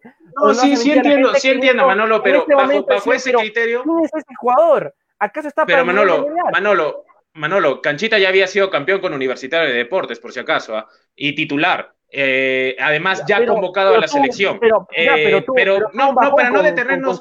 pero Manolo, para no detenernos, no detenernos en el. Exacto, para, no detenernos en el 2018, que, que, ya pasó hace muchos años, e ir al, e ir al, e ir al presente, eh, Bustos no, no ha acertado, no ha tenido este acierto, porque Otoniel Arce tampoco es, es, es una, es, es tampoco, no sé, pues Bernardo Cuesta en, su momento, ¿me entiendes? Para no irnos tan atrás en el análisis. No es una mala contratación, ¿no? La no, no es una mala contratación, no, no es una mala contratación. también es uno de los rescatables. Ha sido uno de los aciertos que ha tenido la, la, la, la, dirigencia conversando con el entrenador, porque aquí Vivanco no tuvo nada que ver, aquí el que lo pidió fue Bustos. De acuerdo, de acuerdo. Por eso, por eso, exacto. Pero solo una vez. pero por eso, Manolo, pero escúchame, bajo, bajo el criterio, bajo el criterio que estás diciendo, bajo el criterio que estás diciendo, cada contratación sería una moneda al aire, porque al final, como tú dices, Melgar ha estado contratando de, de, Edson Auer, por ejemplo, de Binacional. También era una moneda al aire, entonces, pues no sabes cómo iba, iba, iba a jugar bajándolo de la altura. Pablo Míguez eh, eh, en, el, en el Real Garcilaso lo hizo mejor. Lo de, lo de Míguez, lo de Míguez sí fue una moneda al aire porque se fue por la puerta de atrás en el 2018. Míguez, por lo visto, en la, en sí, pero olvídate de eso. Eso, eso es, eso es sentimental, olvídate de eso. El rendimiento en Cusco de Míguez eh, fue bueno, marcando goles incluso, ¿no? Otra cosa es que Melgar, en, Melgar haya hecho méritos para que la hinchada no lo quiera, ese es otro tema. Sí, no se fue bien de Melgar. Muchachos, no, no, rendimiento, se puede decir. En, en este pocos minutos de programa hablemos de lo que va a ser el partido del día lunes. Por ahí, eh, eh, mientras que Jader, mientras que la administración de Melgar siguen buscando al nuevo técnico de Melgar, por ahí se dice que este fin de semana, la próxima semana pueden haber noticias, novedades y de repente ya conozcamos al, al nuevo técnico de Melgar. Hay la opción, hay la opción un poquito remota, pero hay la opción de que el profe Valencia pueda seguir, pueda seguir todavía varias fechas más. Si es que este lunes Vemos a un Melgar que todavía no levanta cabeza, que sigue jugando parsimoniosamente, que no hay esas ganas, y sobre todo vemos cambios raros, como lo que hemos visto este último partido, que no jugó Neira, por ejemplo, de arranque. ¿Podemos seguir confiando en el profe Valencia? ¿Podemos seguir diciendo que el profe Valencia está en la capacidad de ser la cabeza de este equipo para más fechas, incluso para el torneo clausura? Yo creo que sí, es muy injusto ahorita evaluar, evaluar a, a Valencia, un plantel que él no armó, que está yendo de inmediato de emergencia, de SOS, está yendo a la ciudad de, Lima, eh, todavía tiene, va a, tomar cierto tiempo si es que él se va a quedar, ¿me entiendes? Porque ah, también recuerda que él asocia la inclusión de ciertos jugadores a ver cómo están, ¿no? Por eso te decía, si él se va a quedar, podría entenderlo porque va a apuntar todas sus fichas a la fase 2, podría entenderlo y eso que no la comparto, ¿ah? pero lo puedo entender y lo respeto, lógicamente, ¿me entiendes? Sí, pero eh, cuando, un técnico... Si va, a venir, si va a venir otro cuerpo técnico, eh, no creo que Melgar esté para, para ver en qué momento esté Inostros, en qué momento esté Rabanal, o sea, Melgar tiene que ponerlo mejor. Daniel, hay muchos técnicos que quieren ver cómo viene determinado jugador que no está jugando continuamente. Pero, si te vas a quedar, si te vas a quedar, sí. Déjame terminar la idea. La forma correcta que yo creo cómo se debe proceder cuando uno quiere ver un jugador que no está jugando continuamente, es darle unos minutos en el partido, dependiendo de cómo está el partido. Si yo quiero ver cómo está, cómo está el churrito, pues lo hago arrancar a Auber, por darte un ejemplo, a Auber, y cuando van faltando 20 minutos o media hora y ya tengo el partido asegurado y veo bien, le doy unos minutos al churrito para ver cómo está. Pero no voy a hacer cambios de arranque, darle el titularato a una a un jugador que no viene que no viene siendo continuo, que no viene siendo fijo. Es que, Julio, eso se debe a que todavía no conoce mucho el plantel Marco Valencia. O sea, Marco Valencia, como bien dice Daniel, ha venido de, de ayuda, de apoyo. Además, Marco Valencia ha estado en Camaná trabajando el tema de menores para el 2021 y que venga ahora a Lima y decirle que no está preparado es, injusto, es muy injusto. Es, demasiado injusto. Es demasiado injusto crucificar a Marco Valencia, porque Marco Valencia tiene un proyecto con Melgar a futuro con los chicos. Y ahora, lo que está haciendo ahora es esperar a lo que vaya a pasar con los técnicos que vengan y ver cómo se va a reformular las cosas. Eso es lo que está pasando ahora en Melgar, este Julio. Y lo que pasó con, con Inostroza se entiende, porque no, porque no ha estado muy eh, empapado del tema con respecto al, equipo principal. Son dos mundos distintos trabajar en el equipo principal y trabajar en menores. Bueno, veamos las declaraciones, escuchemos y veamos las declaraciones del profe Valencia, un rapidito para comentar y analizar lo que, lo que, lo que dijo, ¿les parece? Vamos con las declaraciones del profe Marco Valencia.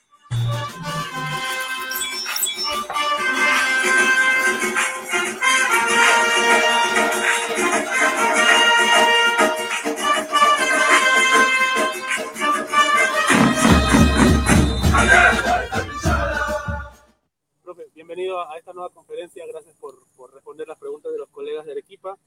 Vamos a iniciar la ronda de preguntas con Graciela Pamos de Radio Melodía. Ella pregunta, ¿cómo llevará el tema físico de los jugadores con esta seguidilla de partidos, sabiendo que está cerca la Copa Sudamericana? Bueno, eso es lo primero a todos los amigos de, Arequipa.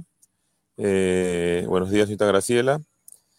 Eh, es el descanso que se le puede a los chicos después de los partidos, ¿no? La recuperación se les ha explicado bastante en el tema de nutrición, que tienen que alimentarse bien, tienen que descansar, tienen que hidratarse. Estamos buscando la manera de, alternar a algunos jugadores para que, digamos, pensando netamente en el campeonato Apertura, que todavía nos quedan cuatro fechas y van a ser muy seguidos, es la manera de, ver y, de, y derrotar a algunos jugadores. Iván Carpio de Ciudad del Gol nos hace la siguiente interrogante. Ha tenido la oportunidad de dirigir en dos partidos desde que asumió el cargo.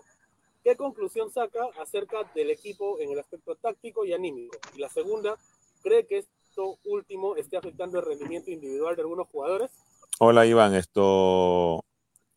Los partidos habitualmente uno los puede analizar en el, aspecto del juego, el aspecto táctico, el aspecto técnico. Eh, me enfocaría, digamos, sumando los dos partidos, yo tengo seis participaciones con los jugadores. Anímicamente he visto que están, están bien, de repente no tienen un poco la confianza de los resultados anteriores que no eran, no eran positivos, eran negativos. Se ha perdido un poco eso. Y tácticamente estamos buscando que el equipo haga una presión alta para recuperar el balón, que nos está costando un poco trataremos de incidir, no hay mucho tiempo para trabajar entre partido y partido, pero estamos buscando que, se incida que se incida en eso. La pregunta de Alberto Torres, de las voces del fútbol, es, profesor Marco, ¿la decisión de no poner como titular a Edson Auer pasa porque para usted su posición de juego y donde mejor rendiría es la misma de Alexis Arias o es para dar oportunidades a Hernán Inostroza? Hola Alberto, en la primera o después de un partido en una conferencia, eh, manifesté que, quería jugar con un jugador que no venía alternando y jugando mucho en esa posición y, opté por Hernán. Auer es un muy buen volante y como todos saben es un chico que jugó en el binacional y jugó a ver con Jorge Mantello en posición de dos. Hemos empleado, digamos, estos dos partidos el, el 4-3-3 y seguro en algún partido que viene vamos a jugar con el 4-2-3-1. Y Exxon va a jugar, la verdad yo el otro día conversé con él, lo felicité, hizo muy buenas prácticas está haciendo y, va a tener la posibilidad de jugar. Como digo, yo voy a ver a todos los jugadores iniciar, participar, ojalá que, esto alcance, pero es un muy buen plantel. Eh, opté por, por nosotros en estos dos partidos, mi persona, porque estamos jugando con el 4-3-3 y, y, es un interior muy interesante, Hernán. Carlos Alpaca nos dice, se vuelve a sacar un resultado en los minutos finales. ¿Qué cree usted que es lo que origina esto? Y la segunda pregunta, ¿Cuáles son los aspectos positivos que podría resaltar del equipo?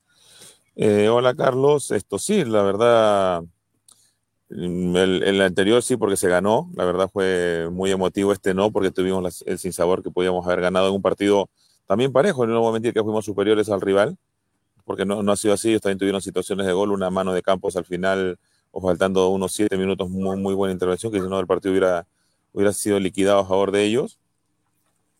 Y, espero, digamos, tener la tranquilidad de repente de ganar un partido con, menos sufrimiento o, empatarlo como ha sido ahora, ¿no? Que nos dé más tiempo para, atacarlo y, concluirlo. En el, en el, tema de, lo, resaltar lo táctico, bueno, hubo un descuido, unas intenciones ayer en los primeros minutos, pero eh, el partido anterior terminamos en cero, bueno, ahora este gol, buscamos que el equipo termine en cero, la verdad es eso. Estamos tratando de crear más situaciones de gol y el manejo, pero hay un poco que los jugadores están sintiendo, digamos, como les repito, los resultados. Alianza le iban ganando 2-0, le empataron en 5 minutos. Entonces ya uno entra en ciertas dudas que lo vamos a ir superando poco a poco. Sebastián Rizo Patrón, de la revista Cosa Seria, nos pregunta, ¿cómo cree usted que se puede recuperar el nivel de Melgar visto a inicios de año, tanto de manera individual como colectiva? Hola Sebastián, ese es, digamos, netamente, es trabajo, y pasa mucho por, por el estado anímico del jugador y, la voluntad del jugador. Yo digo siempre, puede haber técnicos muy buenos que trabajen bien esto, pero el que es más importante en esto es el jugador. Y mientras el jugador no, no, no tenga la disposición, que, en este caso no es, sino son los resultados los que no nos han acompañado y eso varía un poco. Pero Melgar tiene un buen plantel y a veces se pasa por estos baches que originó la, originó la salida del profesor Carlos. Pero Melgar tiene un plantel para, para volver a, lo que usted dice, a volver a años anteriores donde desarrollaba un muy buen fútbol. Tiene un plantel muy bueno Renato Gambarini del diario Los Andes de Arequipa nos pregunta cuál es el objetivo del equipo en las cuatro fechas restantes del torneo de apertura. Y la segunda pregunta, ¿qué es lo que busca de su equipo o qué es lo que quiere su equipo en estos partidos? Hola Renato, lo, principal es que siempre hay que jugar por algo y, según las bases y lo que tengo entendido, eh, el que quedando en el puesto número 10 puedes competir y pelear por un título en la clausura. No es lo que buscamos nosotros indudablemente, que pensamos terminar un poco más arriba, y es lo que estamos buscando, que Melgar tenga la posibilidad de quedar en una posición dentro de lo que puedan pelear el torneo clausura, y dos, intentar también por el lado del acumulado. Entonces tenemos que ganar los puntos que sean para terminar en una muy buena posición. Y la segunda pregunta, disculpe Arturo. La segunda pregunta es, ¿qué es lo que quiere de su equipo en estos partidos restantes? Eh, y, primero que, traten de jugar bien al fútbol, que no, nos ha costado muchísimo en estos dos partidos, que traten de jugar bien al fútbol y a través de eso consigan unos buenos resultados. Daniel Rodríguez, del programa Puro Deporte, nos hace dos preguntas. No se te escucha, Boyo. ¿Qué se debieron? Listo, ahora sí. Decía ahí estaba el profe Valencia, que es muy protocolar en sus respuestas, ¿no? Es de, aquellos personajes del fútbol que, saben cómo, cómo, cómo hacer una gambeta. Exacto, o sea, tiene las respuestas clásicas, no, no dice mucho su respuesta de profe Valencia, es bien, bien este protocolar, bien. Para mí, para mí, más bien, con poco dice mucho para mí, ¿ah? porque ah, al, decir, al decir, por ejemplo, que su objetivo es estos cuatro partidos, es meterse dentro de los diez primeros para tener la chance de, de, de, pelear un campeonato en la fase 2 es, es, algo muy real. O sea, Melgar ahorita ni siquiera, por, por reglamento, ni siquiera tiene la oportunidad de ir a la final, pues así gane la fase 2, ¿no? Entonces me parece que pero también dice cosas, Daniel, como que mereció, que Melgar mereció ganar a, a Yacobamba. ¿No? Pero, no, no, no, no, sí, pero, no, yo, yo, no estoy calificado si es lo correcto, no, yo estoy diciendo que con lo que dice eh, quedan, quedan claras algunas cosas, por ejemplo, esas, o sea, Melgar va a ir partido a partido, no está pensando en la fase 2, le está dando la importancia al acumulado más que, más que a otras cosas, o sea. Claro, es, realista en todo caso, ¿no? Realista, realista y, eso hay que destacarlo de, Valencia. Ahora, yo no estoy evaluando si es correcto o no. Para mí también me parece un absurdo que Melgar haya merecido ganarle a Yacobamba. El empate para mí fue lo justo. Sí, incluso, incluso con un, un, mal, un mal sin sabor a, para Yacobamba, que, prácticamente tenía los tres puntos ya en el bolsillo. El empate por ahí fue eh, más, más este, celebrado por Melgar. Para mí fue lo justo. Claro, eh, claro, claro. Acuérdense de cómo celebró este, Tejeda el gol del empate lo celebra como que clasificó a, la Copa Libertadores, ¿no? Y en realidad estaban empatando al colero del campeonato, ¿no? Entonces, sí, sí, de después, después, que de eso, que diga el profe Valencia, con el respeto que se merece, que diga de que Melgar mereció ganar, bueno, no, no estamos de acuerdo, ¿no? Manolo. Ahora, ahora para pensar en lo que dice el profe eh, de la fase 2 y tentar el campeonato, creo que primero hay que ordenar la casa, ¿no? O sea, hay, hay muchas cosas que ordenar ahí y en base a ello pelear algo, porque ahorita el presente dice que Melgar no está en una posición buena, no está llevando un buen juego, no hay una química entre los jugadores, muchas zonas del campo están como que negativamente, negativamente mal paradas, y eso creo que debería mejorar primero y enfocarse más que en esos aspectos que en pensar en lo que vaya a pasar para la fase 2. Porque si Melgar va con esa, Ahora, porque si Melgar quema todas esas etapas y pensar en la fase 2 es como, no sé, eh, lanzar, un, lanzar una pistola o disparar una pistola sin balas. Ahora, Manolo, ¿tú crees, hay una pregunta interesante, ¿ah? ¿tú crees eh, que este plantel, si Valencia lo mete entre los 10 primeros y llega un buen comando técnico extranjero, nacional, no lo sé, pero llega un buen comando técnico a Melgar, ¿Tú crees que este plantel eh, pueda pelear la, la, fase 2 como parece ser el objetivo por lo, por lo declarado por Marco? Te vuelvo a decir lo que digo hace un rato, ¿no? Primero hay que ordenar la casa, nada más. Ordenando la casa, puedes ya pensar recién en lo que vayas a hacer en esa fase 2. Porque ahorita Melgar está en nada. O sea, Melgar no tiene, un, no tiene una idea de juego, no tiene una, una estabilidad emocional dentro del campo.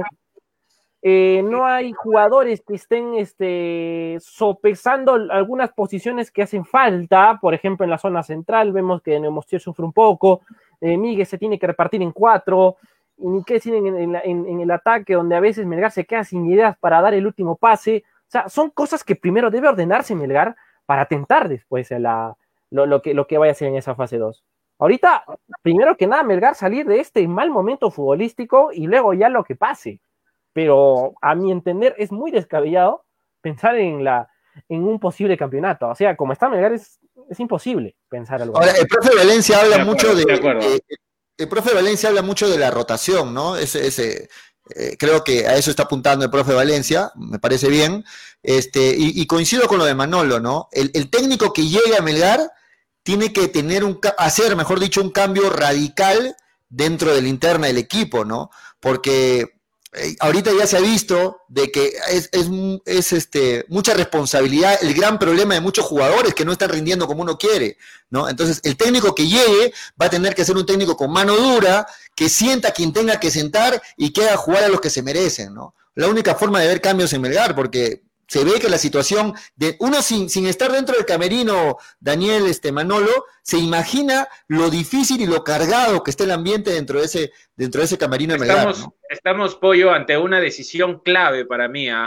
La decisión sí. de quién vaya a venir eh, ahora como técnico va a decir mucho, porque estoy seguro que a fin de año van a haber cambios y este técnico va a ser el encargado de, de, de, de, una posible reestructuración, de, de, muchas cosas, ¿no? Y más allá va a tener el reto de a este plantel eh, tratarlo de hacer pelear, ¿no? En la fase.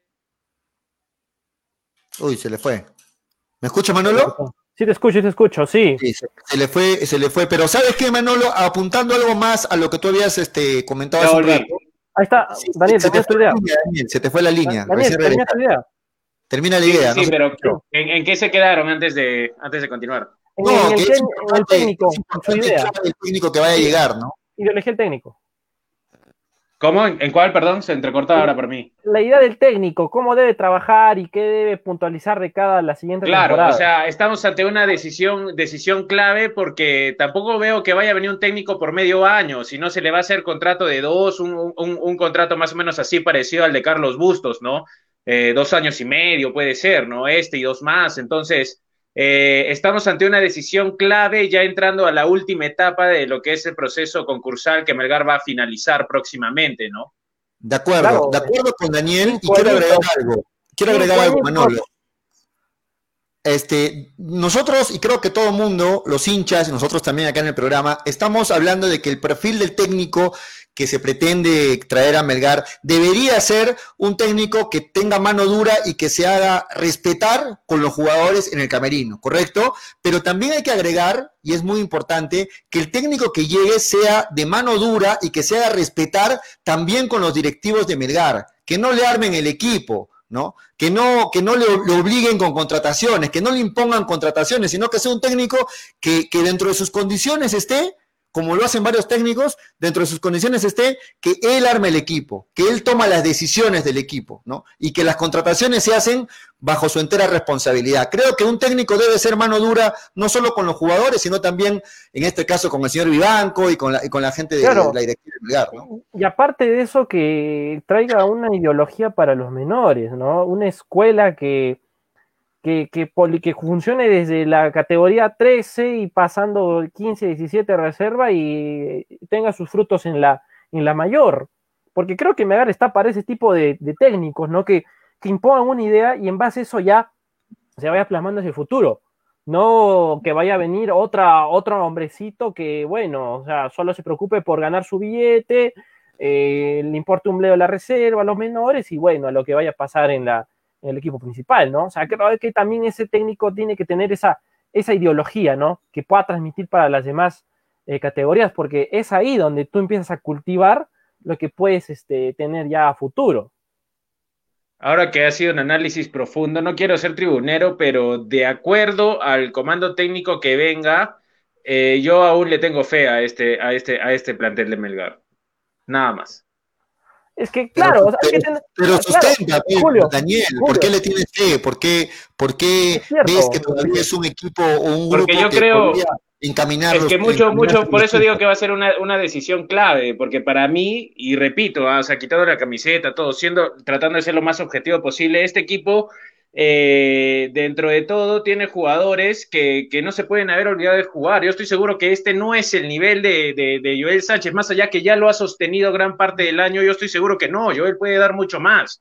Eh, amoroso, sí, digamos, yo creo que él, él, ya tocó un techo, aún así se, pues, se mantiene en el equipo, pero tiene que, ser, tiene que ser cambiado a fin de año, ¿no? Pero yo creo que es, aún hay jugadores que pueden dar más. Y si viene un cuerpo técnico con mucha experiencia, con mucha jerarquía, que los ubique bien, que imponga las reglas claras, eh, eh, yo aún le, le, tengo un poco de confianza a este, a este, a este plantel. Ahora, ojo, no estoy diciendo de que Melgar está para campeonar, ni mucho menos. Melgar, Melgar está lejísimos de eso. Melgar está ahorita para salvar el descenso, ¿ah? como, como le vuelvo, insisto, desde ayer. Melgar está a siete puntos de irse al descenso y eso eso es lo principal ahora. Por eso tengo que comparto lo de Marco Valencia, en ser realista, Pollo.